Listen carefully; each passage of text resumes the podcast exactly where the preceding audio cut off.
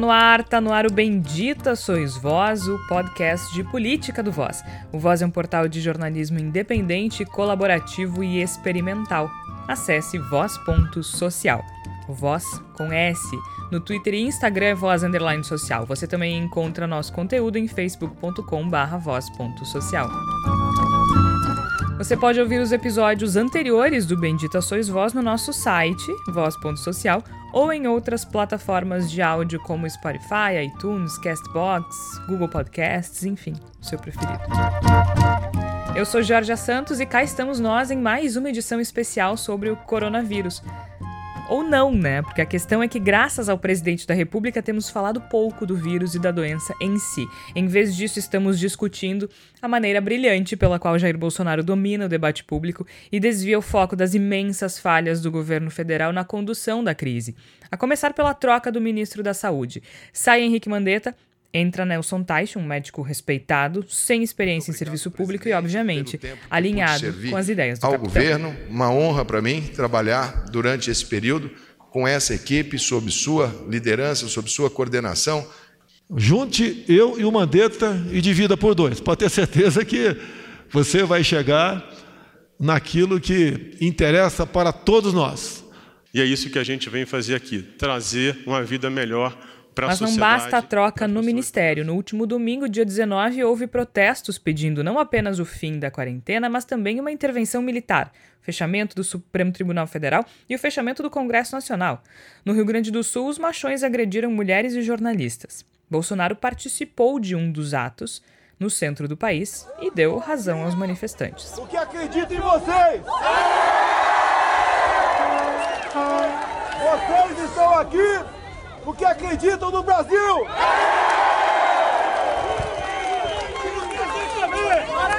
Nós não queremos negociar nada! Ação pelo Brasil! No dia seguinte, voltou atrás. Surpresa, surpresa. Com ele é sempre dia sim, dia não. Disse que não se pode falar em fechamento de Congresso e deu uma de Rei Sol em 2020 e disse que ele é a Constituição. Fecha o Supremo e o. Não, sei essa conversa fechar. Aqui não tem fechar nada, dá licença aí. Aqui é democracia. Isso, muito bem. Aqui é respeito à Constituição brasileira. Isso. E aqui é a minha casa e a tua casa. Então peço por favor que não, não se fale isso aqui. Isso. Supremo aberto. Isso. Transparente, Congresso aberto, transparente. E ele pode voltar atrás, ele pode, ele sempre pode, porque Bolsonaro não enfrenta nem nunca enfrentou consequências pelo que ele diz ou faz. O que alguns insistem em chamar de flerte com o autoritarismo já virou orgia. E os chefes dos outros poderes se protegem com notas de repúdio. Uau! Portanto, diferente do resto do mundo, em vez de debatermos maneiras de frear a pandemia, estamos discutindo se existe a possibilidade de sofrermos um golpe militar ou não. Será que pode ficar pior? Ou melhor, que tal invertermos a pauta na ideia do copo meio cheio? Eu estou bem acompanhada dos meus colegas Flávia Cunha, Igor Natucci e Tércio Sacol e pergunto: será que pode ser uma oportunidade para ficar menos pior? Flávia Cunha, como tem passado? Jorge, dentro do possível, estou bem, né? Passando, tendo ataques de raiva periódicos com, com o governo. Justos. Muito justo. Mas assim, eu, eu achei muito instigante, né, a pauta do episódio de hoje, mas confesso para vocês que eu espero conseguir ter uma opinião a esse respeito do que podemos fazer para tornar esse cenário menos pior ao longo do episódio. Né? Eu, desde, desde ontem, quando tivemos a nossa reunião de pauta virtual ali, eu fiquei pensando o que, que poderia se fazer, né? E, e num momento de pandemia em que a gente precisa pensar na própria saúde, né, e pensar na saúde dos outros também, fica mais difícil a gente pensar em como se organizar de uma forma convencional, né, que seria protestos nas ruas, né, que, que, que é o que normalmente as pessoas fazem. Nesse momento, estamos impedidos, né? As pessoas com um pouco de sanidade mental não estão saindo nas ruas para protestar a, a, favor ou contra o que seja. Mas eu fico pensando nesse momento o que, que, é, o que, que a gente poderia fazer, porque realmente, assim, né? A gente. A, a, em muitos episódios já falamos, né? O Bolsonaro já passou dos limites há muito tempo. Né? E os outros poderes parece que realmente continuam, digamos assim, ele não tá não, não ele não segue as regras do jogo democrático, né? Pensando, vamos pensar no jogo Nunca de tabuleiro, seguiu. né? E as, as, ele, ele não tá jogando lá o banco imobiliário dentro das regras do banco imobiliário, digamos assim, fazendo uma comparação com o jogo de tabuleiro. Mas os outros, os outros participantes desse jogo estão tentando ali continuar da mesma forma, ali jogando dado, tentando. Ah, olha só, tem tal regra. Não é mais assim, né? O que, que a gente pode fazer? Estou curiosa pelas, pelas sugestões uh, dos outros participantes aqui do podcast para ver se eu consigo também pensar em alguma coisa. Eu também, até porque a gente percebe pelas reações muito indignadas, nós tivemos reações muito indignadas nas redes sociais e em alguns veículos de comunicação. E não passa disso, né? Isso significa que se nós uh, não pensarmos em algo, e quando eu digo nós, obviamente não, não me refiro a nós quatro, né? Eu falo das pessoas que enxergam o Bolsonaro como um problema e uma ameaça a gente não tem mais como. A gente não pode mais depender das instituições, né? Se, se elas funcionassem, a gente teria um movimento muito mais forte, no sentido de, no mínimo, questionar essa fala. Uh, do presidente Jair Bolsonaro. Mas o que a gente vê, Igor, é o Rodrigo Maia dizendo que não tem que dar bola. Exatamente, Jorge, Flávia, Tércio, ouvintes, a gente está numa situação no qual uh, as regras do jogo, né? O, o, aquela questão do limite, na verdade, o, Bolsonaro já tripu, uh, ultrapassou esse limite em 2016, em 2015, em 2010. Nunca houve limites para Bolsonaro. E acho que a Flávia colocou muito bem. Parece que há uma, uma insistência de querer fingir que o jogo ainda está acontecendo, quando o jogo já não acontece há muito tempo, quando a gente já não tem mais um jogo de fato acontecendo. E aí a gente tem, por exemplo, situações como do Rodrigo Maia, que assim, na verdade, o Rodrigo Maia está, como bem colocou a Unafisco numa nota que ela publicou ontem, ele está à beira da prevaricação. Ele está muito óbvio que o que Bolsonaro está fazendo de, uma, de danoso a, ao regime democrático, às instituições, o, o, o, Maia reconhece que está muito claro, porque afinal de contas ele fala que nós não vamos nos deixar levar por retórica antidemocrática, etc. Então ele admite que é um problema. E o que ele faz a respeito? Nada. Não tem sido feito nada. E a prevaricação é a pessoa, o agente do poder, que não faz, não toma atitudes quando o problema se manifesta diante pra, dele por interesse próprio. É, bem, bem dizer é o que está acontecendo. E então a gente vive uma situação na qual a, a omissão das instituições ela já chegou a um ponto criminoso. Eles já estão cometendo crimes na medida em que insistem em se omitir. Eles vão insistir em, em continuar na omissão? Vão, porque para cada um deles, olhando individualmente a situação, ainda é possível empurrar um pouquinho mais com a barriga. Ninguém dele, nenhuma dessas instituições, Congresso, STF, uh, uh, imprensa, etc., seja quem for, está pensando em termos de preservação da democracia, estão pensando em termos de preservação dos seus interesses. E por isso a gente vai levando, vai empurrando o Bolsonaro para frente. E precisamos pensar, já que o Congresso não age, o STF não age, já que as instituições, as ditas instituições, estão deitadas em berço esplêndido, nós aqui em casa durante a, a pandemia do coronavírus, vamos ter que pensar em alguma coisa, nem que seja no sentido de primeiro sobreviver e depois ir com os dois pés na porta. Porque, de certa forma, né, Tércio, é, mesmo que de uma maneira torta, a gente pode encarar essa situação toda como uma oportunidade de, de, de deixar, de tornar as coisas menos piores, né? É uma oportunidade para questionar de forma mais enfática uh, não somente a forma como o Bolsonaro se manifesta, mas a forma como ele governa o país e a forma como os as seclas dele se comportam diante de absolutamente qualquer coisa. Porque assim, a gente tem, tenta fazer uma análise a respeito do Bolsonaro a partir daquilo que a gente conhece. É, seja em termos de Brasil ou de ciência política, se a gente pensar em algo uh, em teoria. Mas isso não funciona com Bolsonaro. Não funciona porque ele não opera dessa forma. Ele não opera de uma forma tradicional, ele não opera de uma forma uh, linear, né? A gente nota sempre uma. Ele opera de uma forma reativa. Ele perdeu espaço nessa, nessa pandemia, ele perdeu apoio, ele perdeu espaço, ele perdeu brilho. E o que ele sabe fazer é mobilizar medo e ódio e botar as pessoas na rua para verbalizar isso. Será que pode ser uma oportunidade de, de ação para quem se opõe a ele? Ou isso só fortalece ele?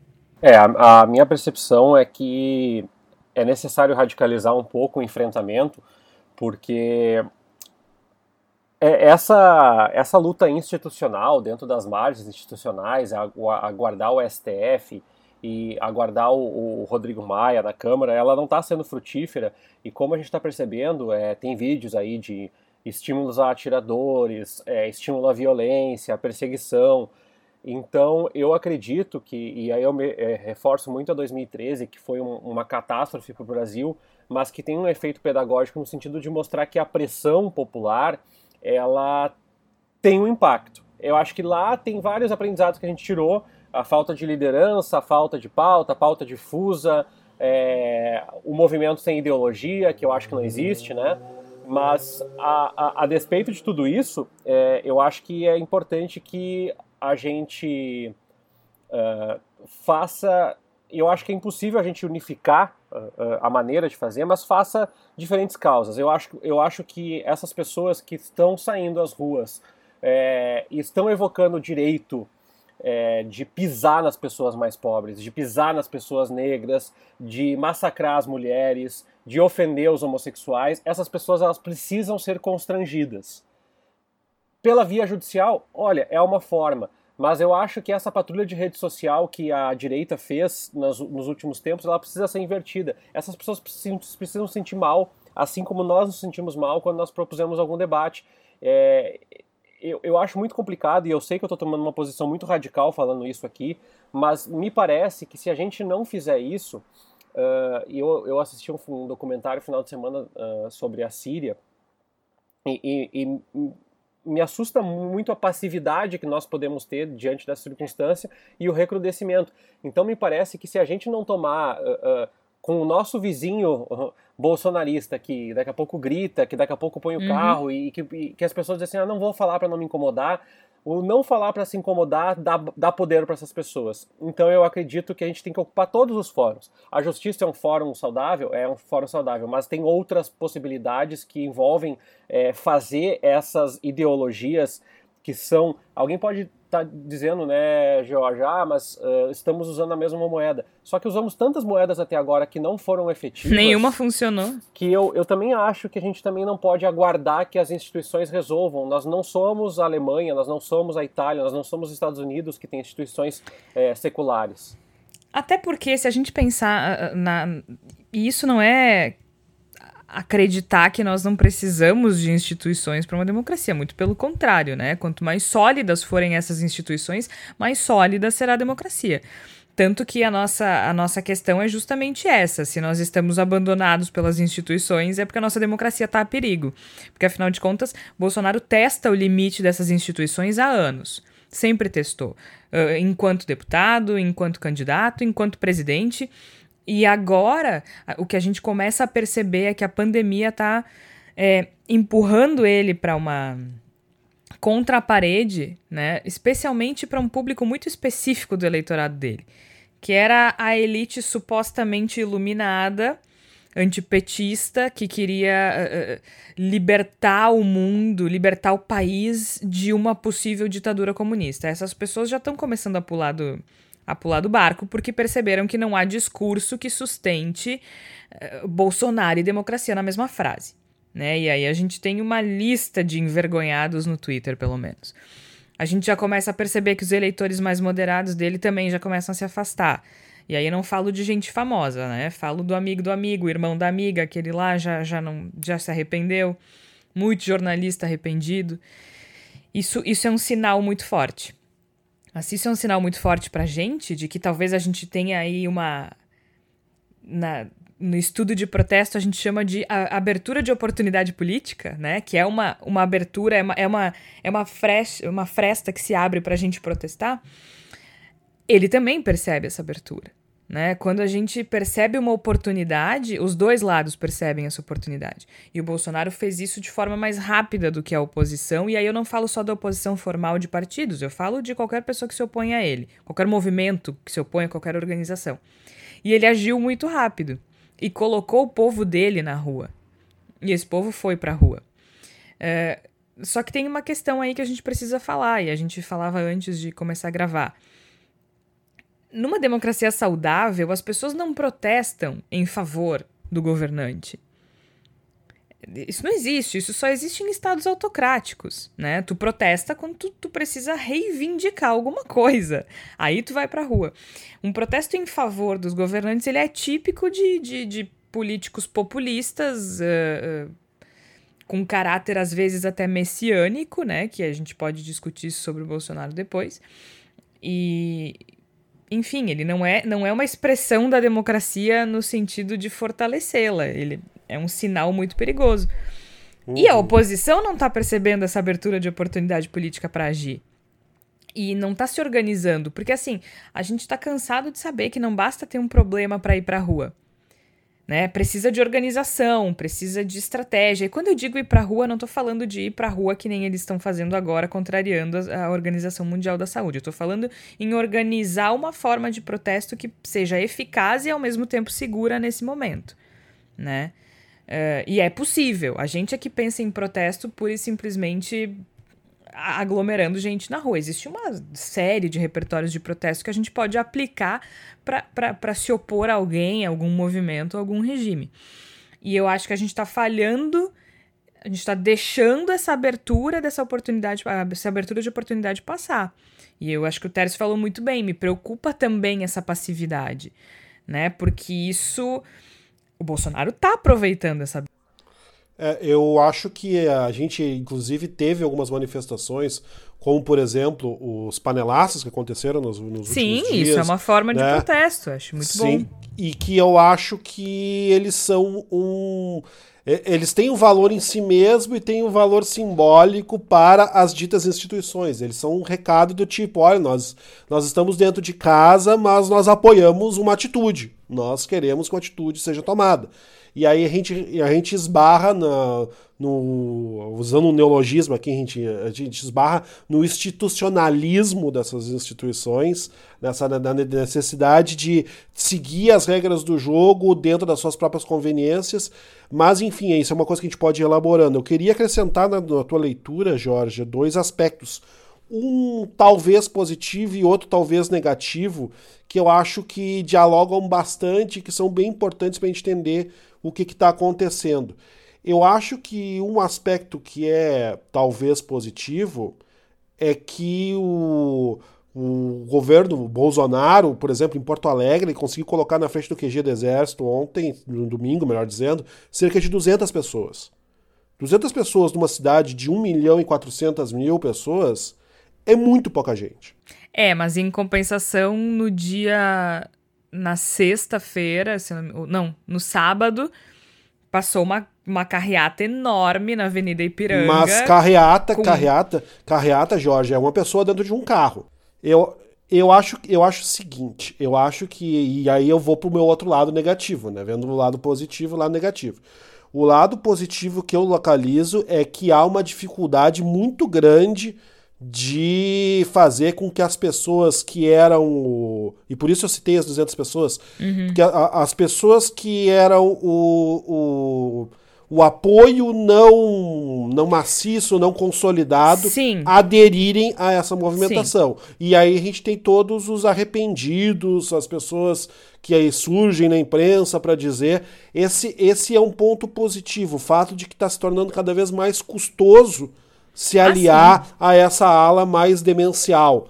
O lado que não é tão positivo, e aí eu, eu quero frisar isso, acho muito importante a gente levar isso em consideração, é que estar envergonhado não significa estar convertido. Ah, não, as não dúvida. As, as pessoas que estão envergonhadas agora, elas podem desenvergonhar, um outro neologismo, a qualquer momento. Basta que a situação do Bolsonaro politicamente se torne um pouco melhor e a vantagem, por assim dizer, o, o, ou melhor dizendo, a desvantagem de colar em Bolsonaro se torne menos efetiva. Mas eu Tudo isso que... para ah. dizer o quê? Que é agora. A nossa janela, é... ela tá abrindo agora e ela precisa ser utilizada agora. Porque assim, a gente. A, a, a, o fato de a aprovação dele ter caído da forma como caiu, a gente tinha uma aprovação de agora deve estar em torno de 30%. Né? Sendo que a gente já falou em outros episódios que momentos de crise os índices de aprovação tendem a subir, uh, uh, né? Porque afinal de contas os governantes passam a se preocupar única e exclusivamente com esse tipo de, de assunto e tendem a melhorar os índices de aprovação. Aqui caiu e caiu muito. Uh, e isso é um sinal por si, né? A gente vê muita gente importante do ponto de vista político, mas também de retórica, que suportava muito essas hordas bolsonaristas no Twitter, como Danilo Gentili, Chico Graziano, enfim, uma série de pessoas que suportaram ele, uh, que suportaram, que deram suporte para ele nesse período todo, já também pulando outras figuras se descolando dele, aí os casos mais uh, óbvios do, do, do, do, Dória, por exemplo. O Witzel já tinha se descolado, né? Mas agora sustentou esse descolamento. O Dória. Aí outras pessoas se colocando como os líderes, uh, as fadas sensatas da política, tipo um Luciano Huck da vida. Ou seja, essas pessoas. A, a, o movimento político está se organizando. Político partidário está começando a se organizar. Não é à toa que o Maia está segurando esse, esses pedidos de impeachment. Não é à toa que o Maia está ignorando o que o Bolsonaro faz. Né? Aí existe um jogo de política partidária. Mas a política é mais do que partido, e eu acho que é aí que a gente está pecando. Porque teve panelaço, teve panelaço. É legal, é legal. Mas é um tipo de repertório brando, né? Ele é um repertório soft, literalmente. É uma coisa bonita, simbólica, que mostra muita coisa. Aqui no Brasil é especialmente simbólico porque aqui no Brasil ele, ele é, é um repertório que tinha sido apropriado pela direita, né? Então agora isso está sendo usado justamente contra o Bolsonaro. Mas eu, eu, eu tô com o Tércio, assim, eu, e contigo. Eu acho que essa é a hora e acho que tem que ser mais radical, tem que ser tem, tem que encontrar alguma forma de pressionar o governo e as instituições de uma forma mais intensa. Em Israel eles encontraram uma forma maravilhosa de protestar. Aquilo eu nunca foi uma das imagens mais incríveis que eu vi. A quem não viu, recomendo procurar. Eles protestaram mantendo o distanciamento social, que foi uma coisa maravilhosa. Foi fantástico. Foi fantástico. Só que aí, aí acho que a gente tem um problema que é que dificulta muito a ou enxergar o caminho para a atuação, né? Sim. né? Porque uh, nesse momento o discurso de ficar em casa ele é o discurso da oposição. Sim, ele, e, e, e, tem que ficar, né? Exato, é óbvio, não, não, não, não, não está dizendo que está errado, é, é óbvio que as pessoas precisam ficar em casa mas ele se tornou um discurso de oposição a Bolsonaro, ficar em casa. Então, qualquer ação contra Bolsonaro que envolva no Brasil sair de casa, ela é uma contradição termos. Ela é uma contradição, claro. Ela é uma contradição, e isso é muito complexo. E como é que a gente sai dessa, né? Por outro lado, existem muitas formas de a gente pressionar, inclusive as instituições, né? É, mesmo dentro de casa. Eu acho que o Tércio tocou numa questão fundamental, assim, que é pagar na mesma moeda, sabe?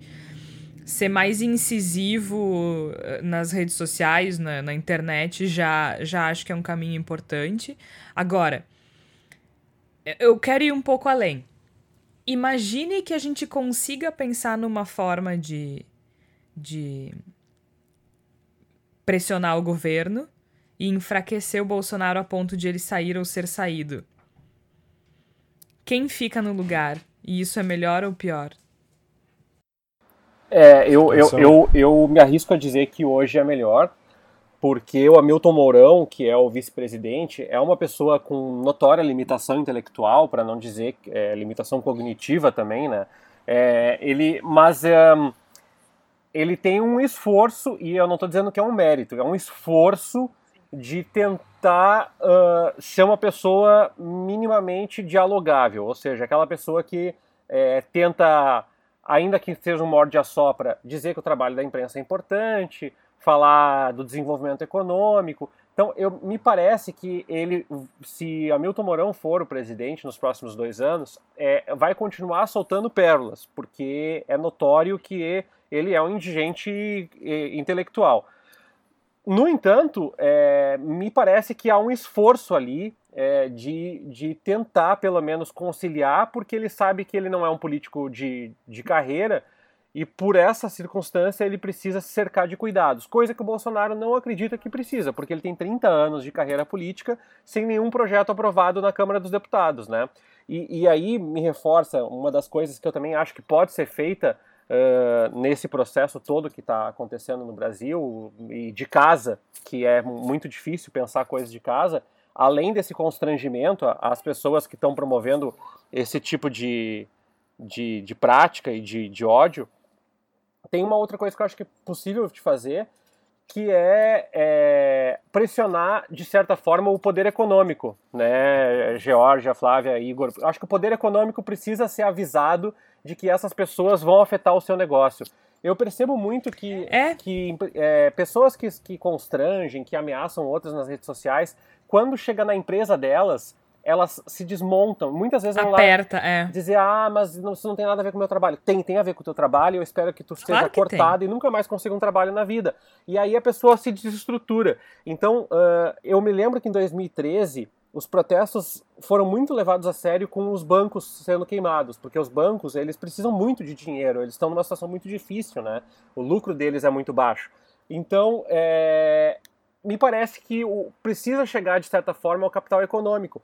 Uma das possibilidades, por exemplo, de que eu vejo do Bolsonaro se sentir acuado é esse constrangimento com a ministra da Agricultura, que está passando por uma, uma dificuldade ali de articulação com a China. Então, se as pessoas começarem por, por, por alguma forma é, achar um, uma via de sustentar essa pressão junto a interlocutores do poder econômico e alguns uh, o, o, o Twitter me parece que tem adotado uma postura um pouquinho mais restritiva aos posts de ódio na, nos últimos tempos. Sim, de, demorou, mas, mas sim, é. tem, tem sido bastante eficaz a, a denúncia. Aí. Então, uh, tudo isso tem a ver com, com, uma mudança de postura que eu acho que não é unificada, não é massiva, mas que nos permite colocar que, assim, precisamos pressionar mais o poder econômico, precisamos ter uma postura mais agressiva nas redes sociais, e quando eu falo agressiva é além de denunciar essas pessoas, expor, muitas vezes eu vejo, ah, eu não quero dar popularidade. Essas pessoas já são populares.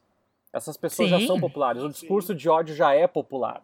Então, é, eu acho que o escracho do teu vizinho, por exemplo, que foi racista no post, não é apagar o nome dele, é colocar lá, colocar na, no, no, na empresa, mandar o um e-mail para a empresa dizer que ele fez isso, é, colocar no grupo dos vizinhos no WhatsApp, mandar, colar cartazes na rua, eu não sei o que é fazer. Mas essas pessoas, elas não, muito dificilmente vão mudar, porque eu queria só fazer uma ressalva a gente fala em 36% de popularidade. A Folha tem dito há muito tempo que as pesquisas não são tão auferíveis Sim. agora como elas são no presencial. E aí eu reforço algumas causas que eu fiquei matutando aqui. Uma delas é uh, a pesquisa por telefone tende, em lares com menor renda, o, o telefone tende a ser posse é, de homens, normalmente, quando é uma família uhum. é, convencionalmente constituída por homem e mulher, por exemplo.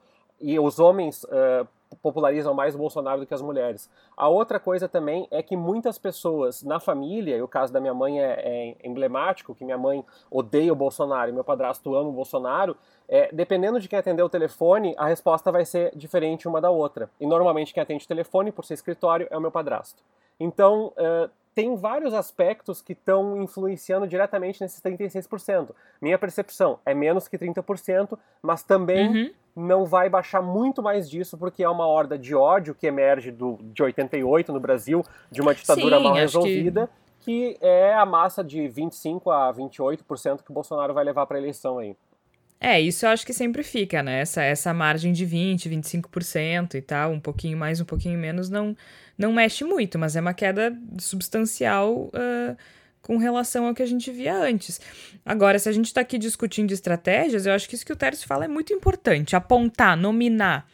Né? Se a gente está criticando o Rodrigo Maia porque o Rodrigo Maia não diz deixa para lá, não vamos dar bola para isso a gente não pode fazer o mesmo com quem faz isso nas redes sociais. Eu acho que é, é, é um momento em que todo mundo importa, no sentido de que qualquer pessoa, por mais insignificante que seja, precisa, precisa sentir algum tipo de consequência daquilo que fala.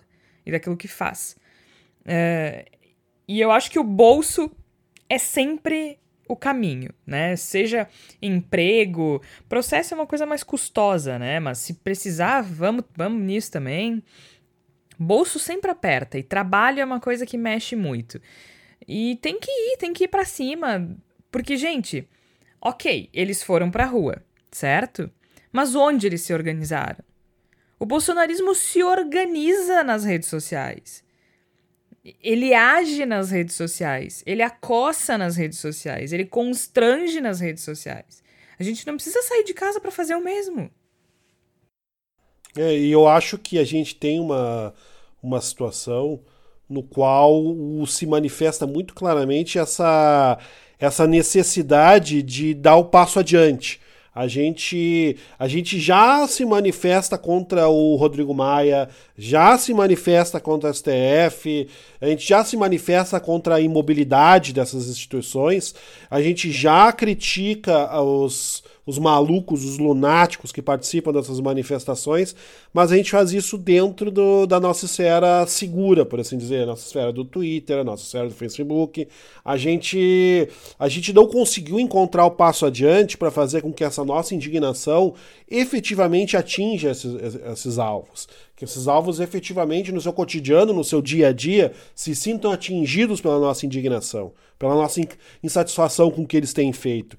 É essa ponte que a gente tem que achar. É, a gente precisa fazer com que a nossa revolta não fique restrita aos nossos espaços de segurança nas redes sociais e que dê um passo adiante para que se torne efetiva no sentido do, do, do, cara que é um cretino lunático e que foi participar de protesto no domingo na frente do QG, ele tenha, ele se sinta constrangido de sair na rua, que ele não consiga se sentir à vontade para ir no supermercado, é. que ele perca uma horinha de sono, que o chefe chame ele na salinha e diga: Ó, oh, o senhor não pode mais fazer isso, não vou ter que lhe demitir.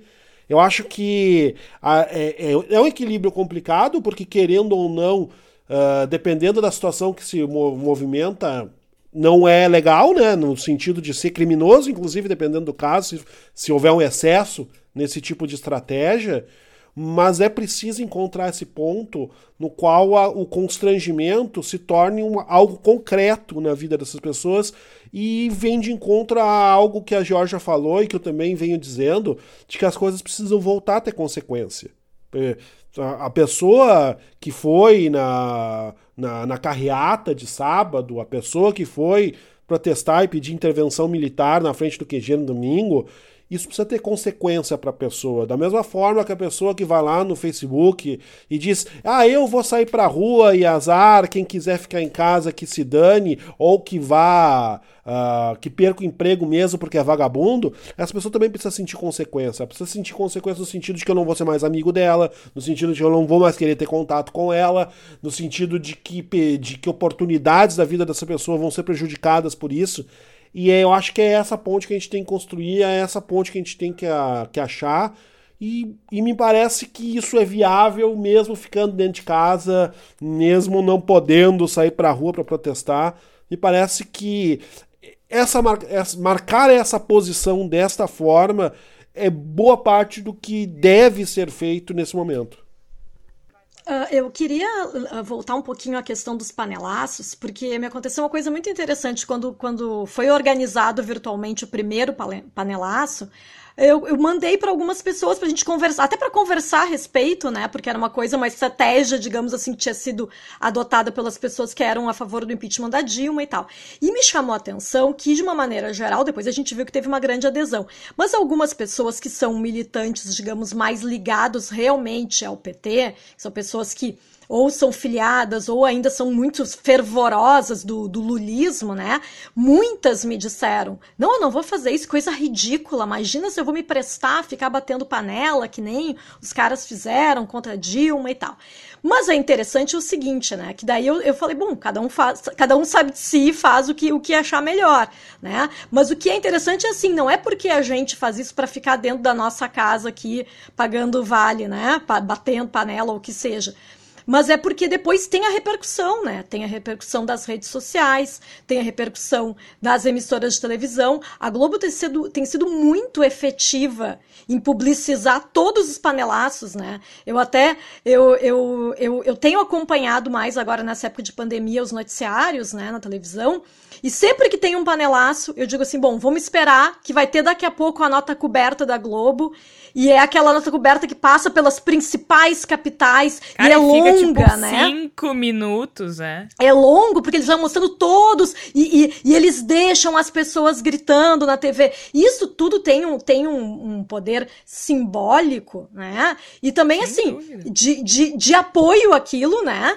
E, e eu acho que a Globo é muito efetiva nisso, da mesma forma que ela inviabilizou, uh, invisibilizou, tornou invisível alguns movimentos ao longo da história. A gente sabe que a Globo não, não noticiou uh, o movimento das diretas já, por exemplo, ela ignorou, né? E também fez isso, por exemplo, com o movimento do Elinão, uh, mostrava, mas muito pouco e meio que não dava muita bola. E a gente sabe é, que, as, que as diretas eles demoraram mais ou menos um mês para Exato. começar a aparecer. Quando eles viram que era inevitável, né?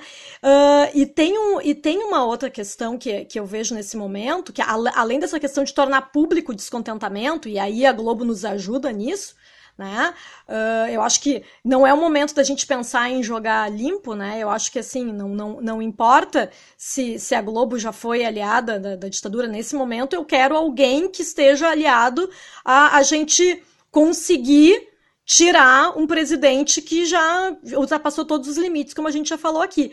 E tem uma outra questão aqui que eu vou me, me aproveitar da, da, de, ser, de ser a mais velha aqui do grupo e de ter participado do movimento do, a favor do impeachment do Collor. Eu fui uma cara pintada, apesar de não ter pintado a minha cara, eu tava me lembrando disso hoje de manhã. Me vesti de preto e fui pra rua. Não pintei a cara. Não sei se não tinha tinta lá na minha escola, não sei o que aconteceu, mas fomos pra rua sem a cara pintada. E aí depois, muita gente falou que tudo aquele movimento todo foi orquestrado pela Globo, né? Que era o que se dizia que foi, que teve a minissérie Anos Rebeldes e tal. Só que eu não sei, eu, eu posso dizer para vocês que na minha bolha na época a gente nem assistia televisão. A gente estava muito mais de, de, de, conversar entre a gente e de estar tá acompanhando as coisas de outras formas, né? Então eu acho também a que a gente. Ela... Não, a Globo ela, ela apoiou bastante esse movimento, de fato. Só que o que, que acontece? Ele começa com os jovens e em seguida há essa abertura de oportunidade em que os movimentos políticos se organizam e, e, e se unem aos jovens contra o presidente. No momento em que os partidos políticos começam a fazer parte constante do movimento Fora Collor é que entra também a força da mídia tradicional e da Rede Globo e da Folha e, e, outros, e outros veículos de comunicação. Na verdade, foi o contrário, né? Não foi a Globo que incentivou esses jovens a irem para a rua, mas sim os jovens na rua incentivaram movimentos políticos e também a mídia tradicional a participar desse movimento, que aí, quando aquela galera tava na rua, eles já perceberam, bom, deu pro cara, vamos aproveitar e, e ficar do lado certo. É, e aí era um protesto bastante convencional, porque não estávamos num momento como, grave como esse agora aqui de saúde pública, né? Mas eu acho não, que. Não, mas, mas ele, não, ele não foi nada convencional, Flávia. Foi cheio de inovações. A, a, a coisa de tu usar uh, preto justamente em oposição ao pedido do Collor, foi uma inovação nos repertórios de protesto no Brasil, que geralmente eles tinham ou o tom vermelho dos protestos de viés mais socialista ou de esquerda, uh, e também o verde amarelo, que foi, a partir das diretas, o verde amarelo ele foi recuperado pela população. A população se reapropriou da bandeira, que tinha sido sequestrada pelos militares, e agora foi sequestrada de novo, mas isso é outro assunto. E aí, no Fora Color, se mescla essas cores do verde e amarelo com o preto, com os jovens, com a cara pintada. Ele foi. Ele foi pacífico, mas ele foi muito disruptivo do ponto de vista visual, sabe? É, e era um momento em que a gente não tinha facilidade das redes sociais para se organizar, né? Foi um movimento estudantil que foi bem no boca a boca mesmo, né? E eu acho que a gente tem que aproveitar que a gente tem essas ferramentas e essa facilidade e que a mídia está começando a ficar favorável a divulgar as manifestações para se organizar mais ainda, né? Para ver o que, que é possível fazer, além dos panelaços, né? Eu acho que, que, alguns caminhos apontados por vocês, eu acho que são muito coerentes. Eu acho que realmente, se as pessoas acham que a internet é terra de ninguém e podem ficar sendo racistas, homofóbicos, ou ficar falando que as pessoas têm que ser torturadas mesmo e tal, as denúncias feitas contra essas pessoas já são uma forma também da gente tentar se posicionar nesse momento, né? Não dá para deixar passar, né? Eu acho que tem até aquela frase fascistas não passarão, a gente tem que lutar por isso, né? Porque realmente cada vez mais me parece que que os que as pessoas, os bolsonaristas estão se tornando fascistas no sentido estrito da palavra, né? E eu acho que a gente precisa lutar contra isso com as armas que a gente tem. Acho que a internet é realmente um caminho. Não, e eu acho que tem uma coisa interessante aí que tu, que tu, que tu falou da denúncia. Por exemplo, no Twitter, eu, eu tinha uma coisa meio jaiminho, assim, né? Eu tentava evitar a fadiga. Ah, eu não vou brigar com esse, eu não vou brigar com aquele. E agora eu já tô essa assim, tipo, vai a merda, sabe? Vai criar vergonha nessa cara. E denuncio mesmo. Tudo que é tweet que eu acho que seja nocivo de alguma forma porque assim, gente, ok, a gente tá falando de protesto, né? De tática, de repertório de protesto, mas no, ao fim e ao cabo a gente tá falando de saúde pública. Porque o que desencadeou, né? Por que, que esse episódio é parte do nosso especial coronavírus? Porque o que desencadeou toda essa circunstância foi a forma inepta com que o governo federal lida com a pandemia do coronavírus. Se tinha uma pessoa minimamente, fazendo um trabalho minimamente decente, era o ministro Mandetta, e não fazia nada mais que obrigação também. Tá? Não, fez, não fez nada espetacular, ele só tinha sobriedade suficiente para lidar com um tema gravíssimo. Uh, com uma certa dignidade. Esse ministro foi substituído por uma pessoa que não tem a menor ideia de como funciona o serviço público, uh, não tem experiência nenhuma em serviço público, e, e, quem já trabalhou em serviço público sabe como isso é importante, porque é tudo muito diferente, especialmente quando tu sai uh, do privado, da medicina privada para o SUS. É, é, é um sistema completamente diferente. A gente já vê uma diferença de não de orientação, e aí a gente volta pra coisa da oratória, né? Bolsonaro continua falando as merdas que ele falava antes, a diferença é que agora não tem um ministro para dizer para ele ficar quieto. É... O ministro Mas... não fala, na verdade, né? ele não fala, assumiu, não fala, não fala. Né? Não, não tem mais as coletivas que costumava ter uh, no final da tarde, com o ministro prestando contas, agora são só os números.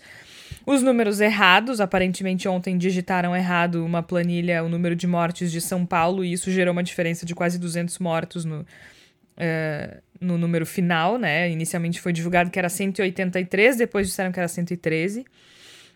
Mas, de qualquer forma, a gente tem uma crise de saúde pública, né? Oficialmente, mais de 2.600 pessoas morreram. A gente tem as UTIs lotadas em São Paulo, os hospitais de campanha já sendo utilizados. Em quatro semanas, o Rio de Janeiro teve mais internações por síndrome respiratória que em todo 2019. São mais de 40 mil casos confirmados no Brasil e a gente sabe que há uma subnotificação. Uh, então, é uma série de questões que mostra pura e simplesmente que esse governo não tem absolutamente nada a oferecer. Nada. Ele é indecente, ele é ordinário, ele é cruel, ele é torpe, ele é genocida. E, e, e se alguém disser que não, a gente tem um, uma declaração do presidente da República, quando ele é questionado sobre o que ele tem a dizer para as vítimas, para a família das vítimas. A gente está falando de 2.600 pessoas que morreram em um mês. Ele responde que não é coveiro. Esse governo não tem nada a oferecer para ninguém. Nada, nada, nada. E a outra coisa eu acho, Georgia, que a gente está fazendo nesse exato momento aqui ocupar alguns espaços. A, as redes sociais e, em geral, a internet, ela responde muito à lógica de atenção. Quem consegue reter mais atenção, quem consegue ocupar mais espaços é mais protagonista. É, de certa forma, o Twitter e o, e o YouTube, sobretudo, foram ocupados pela direita por essa fadiga que tu relatou e que eu é, também senti recentemente que eu também mudei um pouco a minha postura agora e sofri alguns ataques, algumas, alguns ataques profissionais inclusive, mas é, uh, achei uma forma, às vezes eu paro, bloqueio um por um os mais 50 ataques que eu recebo lá e, e, e continuo porque eu acredito que, e aí eu vou mencionar alguns, o Atila Yamarino, que é um biólogo que tem relevância agora no cenário. A Mônica De Bolle, que participou do Roda Viva dessa semana, falando sobre o impacto da ausência de políticas é, fiscais e monetárias do governo Bolsonaro para enfrentar é, o desafio que vem por aí. É, a Laura Carvalho, que agora está fazendo também um podcast que também fala de direito. Essas pessoas que têm ideias e que têm contribuições para dar, elas precisam ocupar espaços. E perceba, talvez um espaço no primeiro momento seja 20 ouvintes, 30 ouvintes, 10 uh, espectadores no YouTube, 20 pessoas que leram o texto, mas nós precisamos ocupar mais esse espaço, e eu falo aqui inclusive as pessoas que são liberais no sentido do discurso liberal é, clássico, né, um liberalismo clássico, no sentido de das liberdades individuais e do respeito às diferenças, essas pessoas precisam ocupar mais espaços. Por quê? Porque se nós dependermos de espaços midiáticos, nós vamos ficar muito reféns de lógicas que uh, vão ficar amparando do, hora de um lado, hora do outro. Vou dar um exemplo aqui.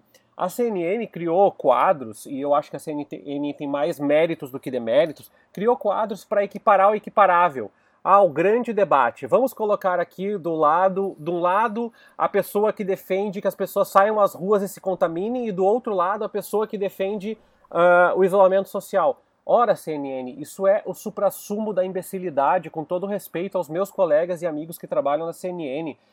De novo, mais méritos que deméritos. Mas, de novo, nós não podemos é, esperar do jogo de poder da grande mídia apenas isso. Então, tem espaços para serem ocupados que hoje são ocupados em grande parte por essas figuras nefastas, como Carlos Bolsonaro, que para mim, eu reforço, é a pior figura do governo Jair Bolsonaro, é, que são Uh, são espaços que, que foram ocupados na lacuna lá da, da Cambridge Analytica, de todo, tudo aquilo que aconteceu. Então, eu acho que, que pessoas na área da economia, do direito, da comunicação, do jornalismo, da antropologia, da sociologia, da saúde, do serviço social, precisam ocupar espaços midiáticos. Isso pode ser um canal no YouTube, isso pode ser um blog, isso pode ser uma live no, no Facebook, embora ninguém aguente mais live, é, isso pode ser um curso, isso pode ser qualquer coisa. O importante é que esses espaços sejam ocupados uh, formalmente e que as, as pessoas que se consideram apolíticas, e que são muitas, tenham mais acesso a esse tipo de informação referendada por um patamar de ciência e de historiografia mais consolidado do que a, a minha opinião. Não, a ditadura é uma, é uma questão de opinião. Não, não, é uma questão de opinião e tu é um criminoso e por isso tu deve ser é, é, penitenciado, deve ser sentenciado.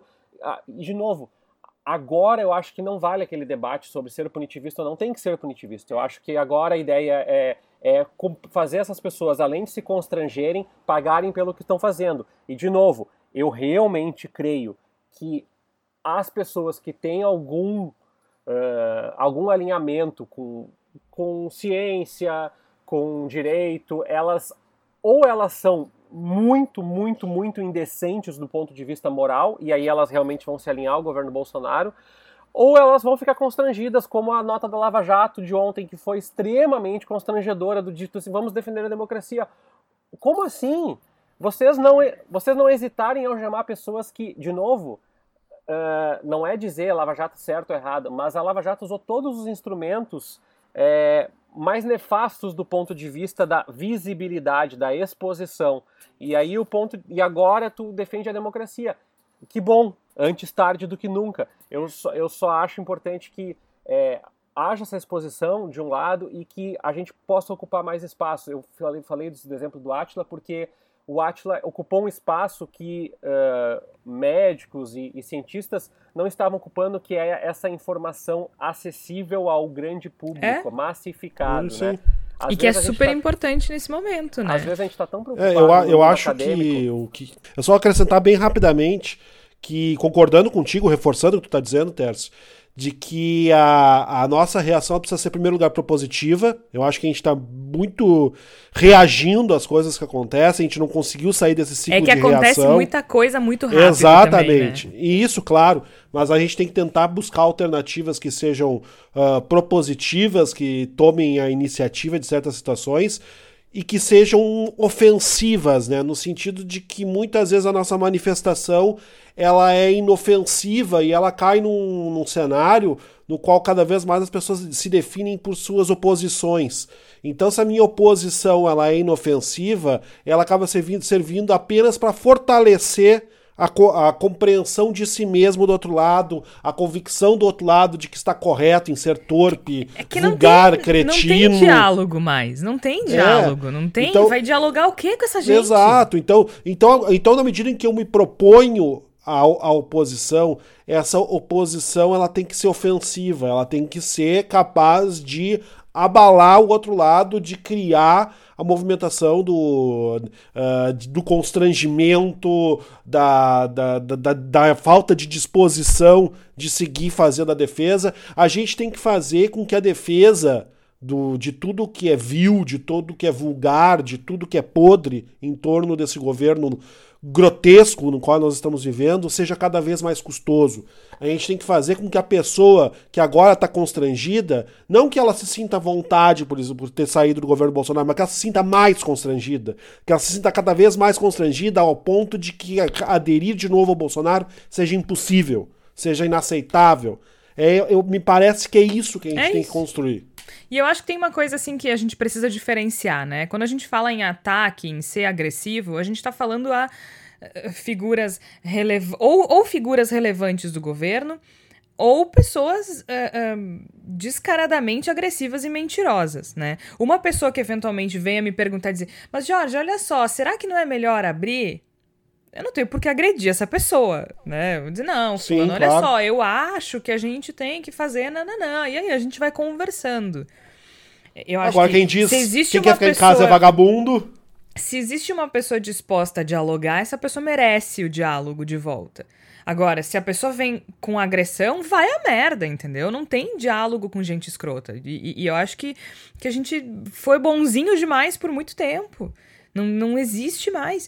E, e, é isso, acho que o Tércio matou a charada. A gente tem que ocupar todos os espaços virtuais agora, né? Mas ocupar todos os espaços possíveis, com a nossa expertise, com a nossa paciência, uh, com a nossa inteligência, ocupar isso e, e, e tentar conversar com as pessoas a partir daquilo que a gente entende melhor, né? Aqui a gente tem um grupo interessante nesse podcast de, de uh, diversidade com relação às nossas aptidões e, e, e, conhecimentos. A Flávia manja da cultura, o Igor manja de política and metal, o Tércio, o Tércio na economia. Eu acho que a gente, a gente precisa conversar a partir daquilo que a gente entende e mostrar para as pessoas o quanto esse governo é inútil e agressivo e grotesco e torpe e cruel. E tudo vale. É, a Flávia falou dos amigos que não queriam bater panela, né? Eu já brinquei com isso, né? Dizer que bater panela era contra a minha religião.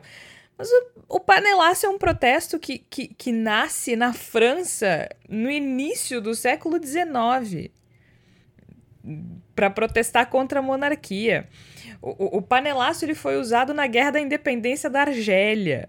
O panelaço ele foi usado no Chile contra o Salvador Allende e contra o Pinochet. O panelaço ele é usado na Argentina contra os Kirchner, contra o Macri, contra todo mundo que eles não gostam, tá lá batendo panela.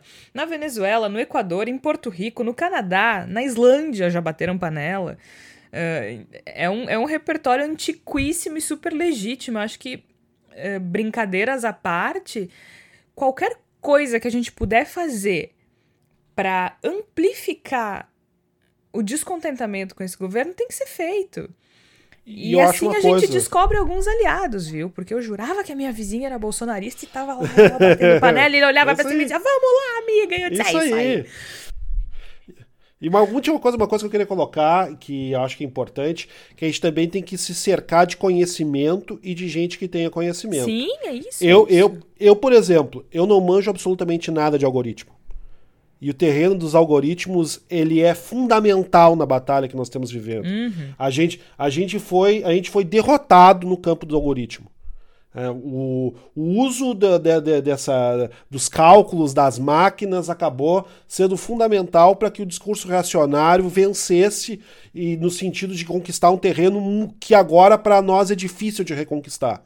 Então, a gente tem que se cercar desse conhecimento, a gente tem que ir atrás das pessoas que tenham esse conhecimento, que saibam lidar nos, uh, nas esferas nas quais nós não somos capacitados, porque me parece que a batalha se dá em alguns é. cenários que a gente não domina e que a gente precisa dominar para que a gente consiga essa nossa mobilização, a nossa criação de conteúdo, a nossa proposição ofensiva da qual eu estou falando, seja mais efetiva e chegue mais gente.